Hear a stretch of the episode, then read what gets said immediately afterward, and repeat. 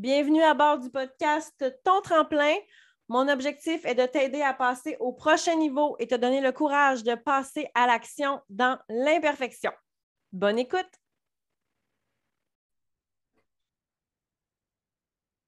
Bonjour, bonsoir et re-bienvenue à ton podcast préféré, le podcast Ton tremplin. J'espère que tu passes une journée extraordinaire à la hauteur de tes attentes. J'ai pris une petite pause de podcast pour marquer le début de la troisième saison du podcast Ton tremplin. C'est juste crazy à quel point le temps passe vite. Et euh, j'ai aussi un peu eu le syndrome de la page blanche. Je me suis un peu remis en question parce que je me disais, oh my God, qu'est-ce que je vais raconter cette année? Qu'est-ce que, de quoi je vais parler? Ça fait deux ans que ma gang du podcast m'entend, m'écoute parler de plein de sujets. Est-ce que j'ai encore du jus? Est-ce que j'ai encore euh, des idées justement pour me lancer dans une troisième saison? Et euh, tout ce questionnement-là m'a fait un peu paniquer. Donc, je me suis dit, je vais prendre une petite semaine de pause et on va revenir en force. Et nous voilà. J'ai évidemment décidé de continuer le podcast parce que j'adore cette formule-là même si je suis seule à la maison quand j'enregistre les épisodes, j'ai vraiment l'impression qu'on a une super belle connexion ensemble, une super belle proximité.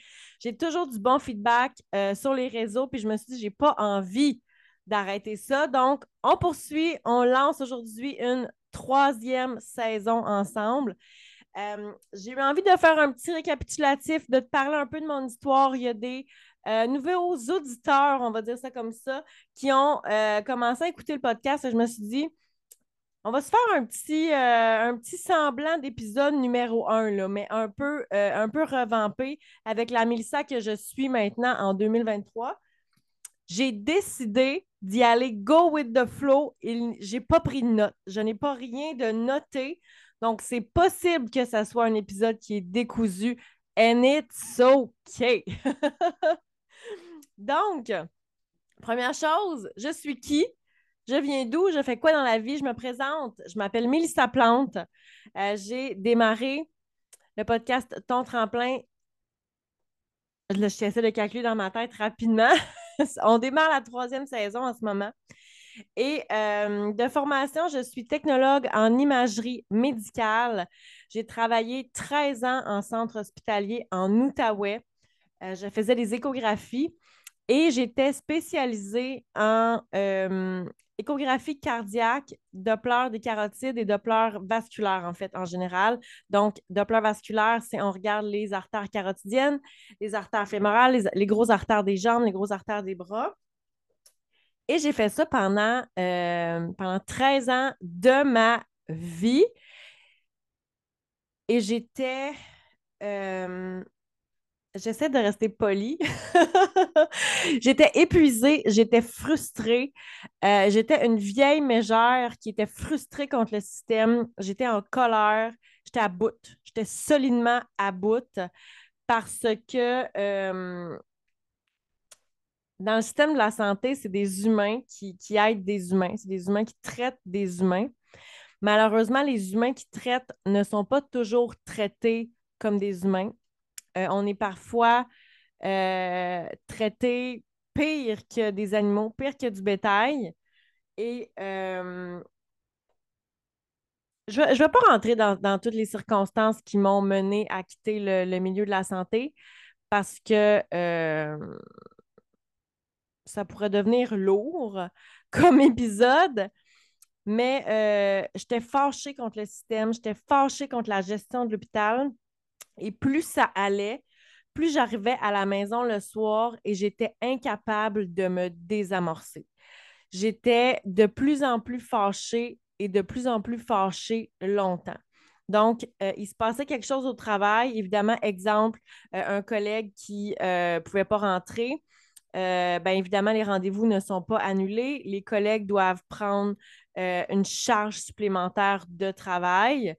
Et euh, c'est épuisant, tu dînes pas, tu ne prends pas de pause. Euh, les journées s'étirent, le temps supplémentaire, on ne veut pas toujours le payer non plus. Tu comprends un peu l'idée. Et euh, j'arrivais à la maison et j'étais fatiguée, j'étais épuisée physiquement, mentalement, moralement. Et quand tu sais qu'il n'y aura aucune action concrète qui va être prise pour que cette situation n'arrive plus, ça devient frustrant.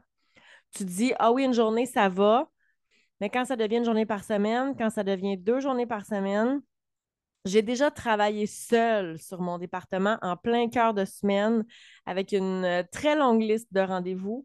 Et quand tu arrives le soir, euh, tu es peut-être un peu déçu de toi parce que des fois, tu as, traité des, clients très rapidement.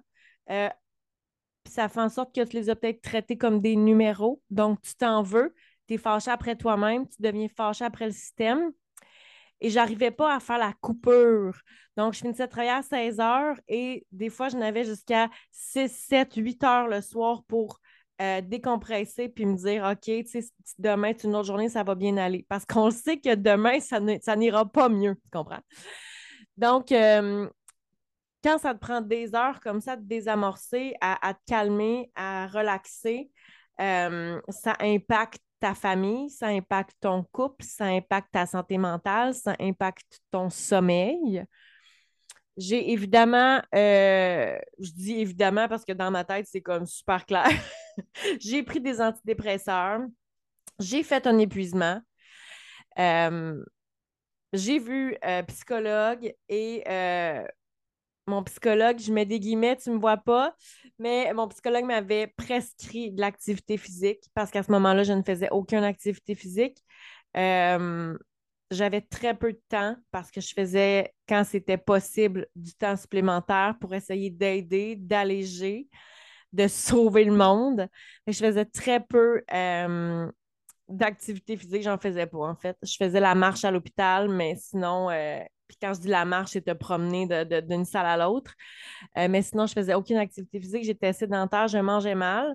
Ce qui fait absolument aucun sens quand tu travailles dans le milieu de la santé. Euh, tu conseilles tes clients, tu conseilles tes patients euh, diminuer leur stress, avoir une bonne alimentation, des bonnes heures de sommeil, prendre du soleil, aller marcher, boire de l'eau. Puis quand tu es euh, travailleur de la santé, souvent on fait exactement le contraire. Ce qui fait aucun sens. Euh, donc, bref, à un moment donné, j'étais tellement frustrée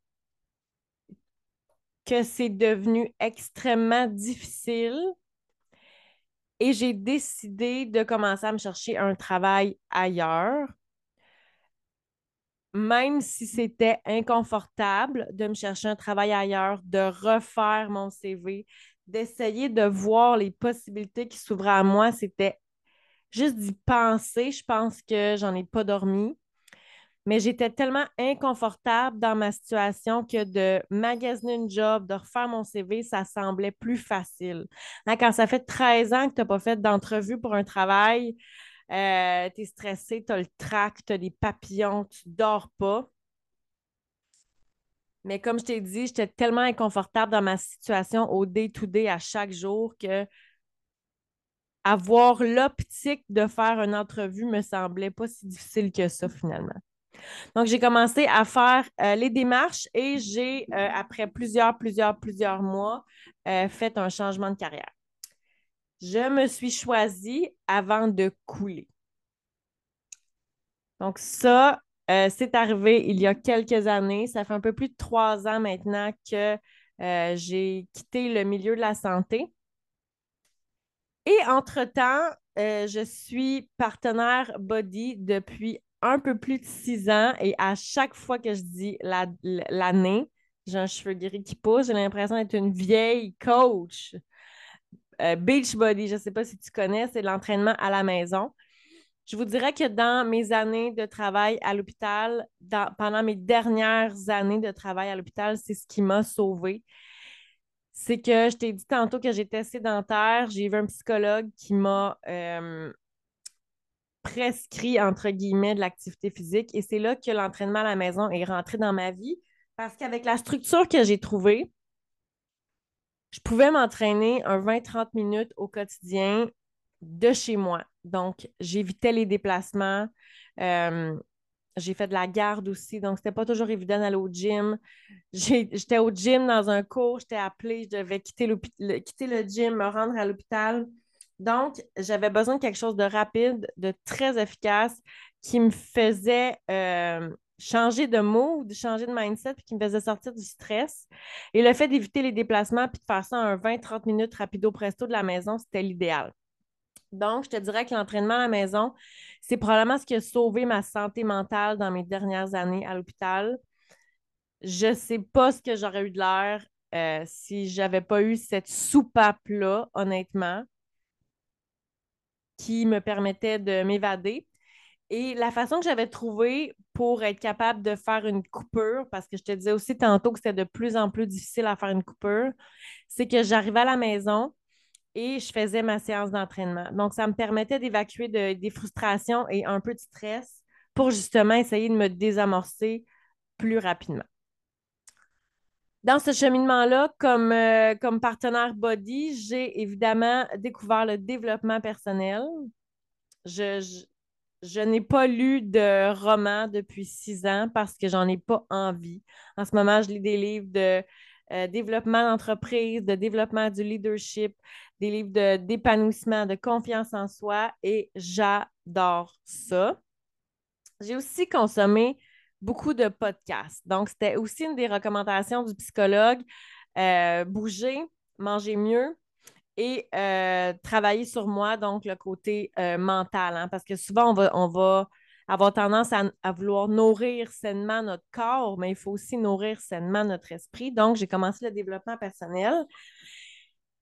Et quand tu travailles en centre hospitalier, lire des livres, c'est pas toujours facile. Donc, écouter des podcasts, c'était quand même intéressant parce que euh, j'ai toujours eu des chiens, donc pouvoir aller promener le chien et écouter le podcast en même temps dans les oreilles, c'est l'idéal.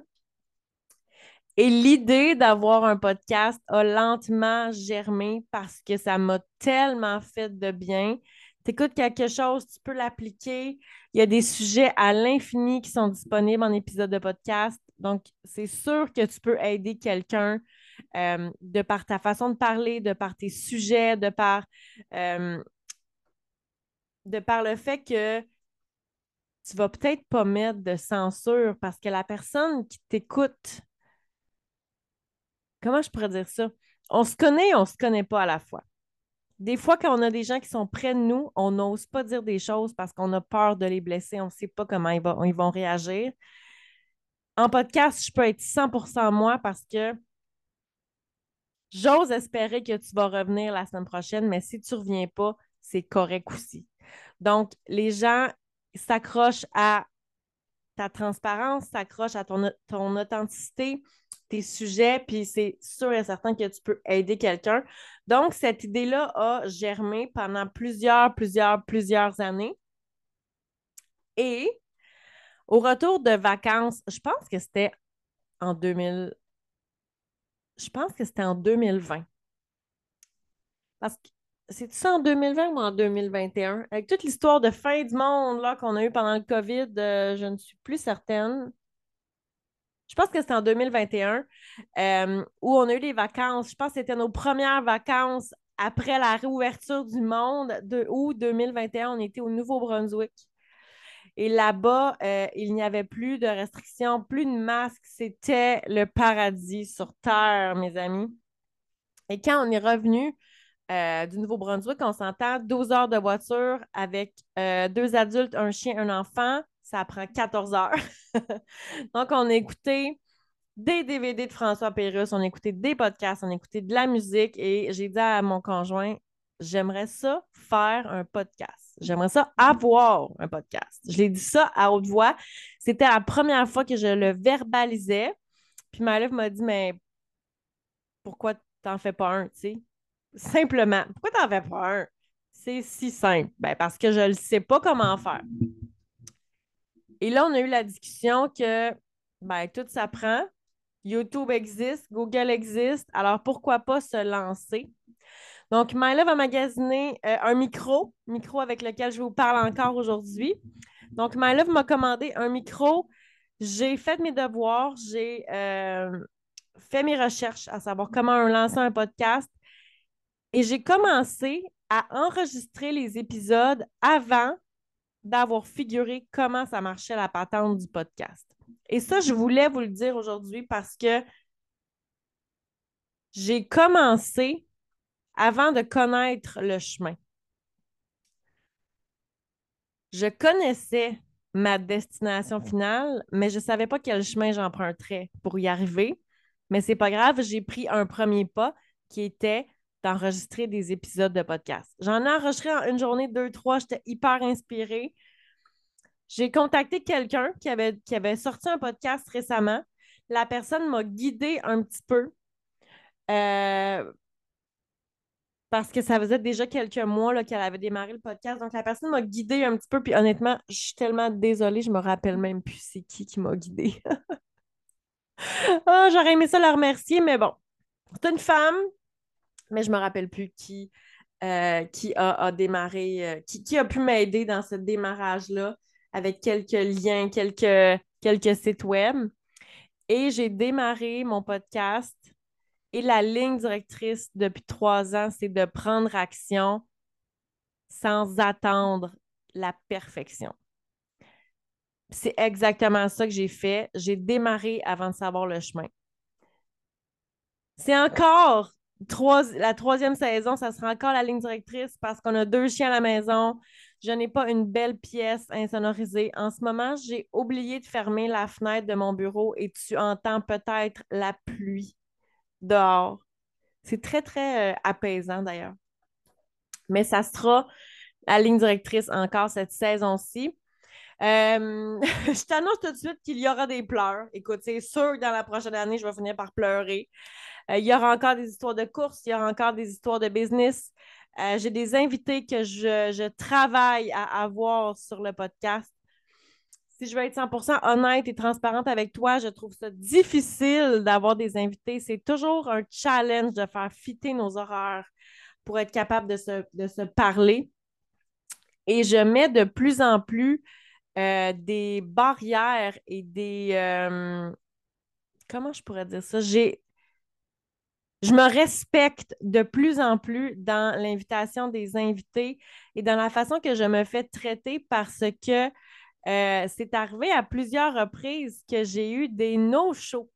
Donc, euh, on book un enregistrement de, podcast et la personne ne fait juste ne pas se présenter et ne pas m'avertir et ne pas m'écrire. Euh, et dans le passé, j'ai beaucoup J'allais voir ces personnes-là, puis là, je recédulais, je recédulais. Il y a une personne que j'ai recédulée trois fois pour, euh, pour le podcast. Et à chaque fois, c'était la même affaire, no show, pas de message. Et euh, maintenant, c'est un gros non. je vaux beaucoup plus que ça. Je dis à mes clientes euh, de se respecter. Puis là, c'est le temps que je le fasse moi-même. Donc, je mets beaucoup plus de barrières et c'est un peu plus long pour que j'organise des épisodes avec des invités à cause de ça, justement. Mais c'est correct. Il y aura des invités. On en a une bientôt qui sera sur, euh, le podcast. Ça va être super intéressant d'ailleurs. Mais ça sera euh, une très belle année en ma compagnie. Je veux prendre le temps, avant de terminer l'épisode, de te remercier d'être là. Tu es peut-être là depuis la saison 1, tu es peut-être là depuis la saison 2, tu es peut-être là depuis maintenant. Euh, un gros merci d'être là. Ça fait une grosse, grosse différence. Si tu aimes les épisodes, je t'invite à les laisser euh, euh, une review, de mettre des étoiles. C'est comme ça que le podcast se fait connaître. Aussi, quand tu partages sur tes réseaux sociaux en story ou que tu envoies les épisodes à tes amis parce que tu penses que ça peut aider, ça fait une méga grosse différence. je t'invite à m'écrire en privé aussi sur Instagram euh, Baramba Plante, même sur TikTok, Mélissa Baramba Plante, c'est la même chose partout. Euh, Plante sur Messenger. Si tu as des, euh, des invités à me suggérer ou si tu voudrais toi-même être une invitée sur le podcast, si tu as des sujets euh, que j'aimerais, que tu aimerais qu'on aborde, J'aime beaucoup la course, j'aime beaucoup l'entrepreneuriat, j'aime beaucoup les, les gens qui ont des histoires tu sais, le genre d'histoire qui te donne des frissons, qui te fait rêver, qui te fait croire, qui te fait comprendre, pas te faire croire, qui te fait comprendre que tu es capable aussi d'atteindre le sommet de la montagne si tu mets un pied devant l'autre. Tout est possible.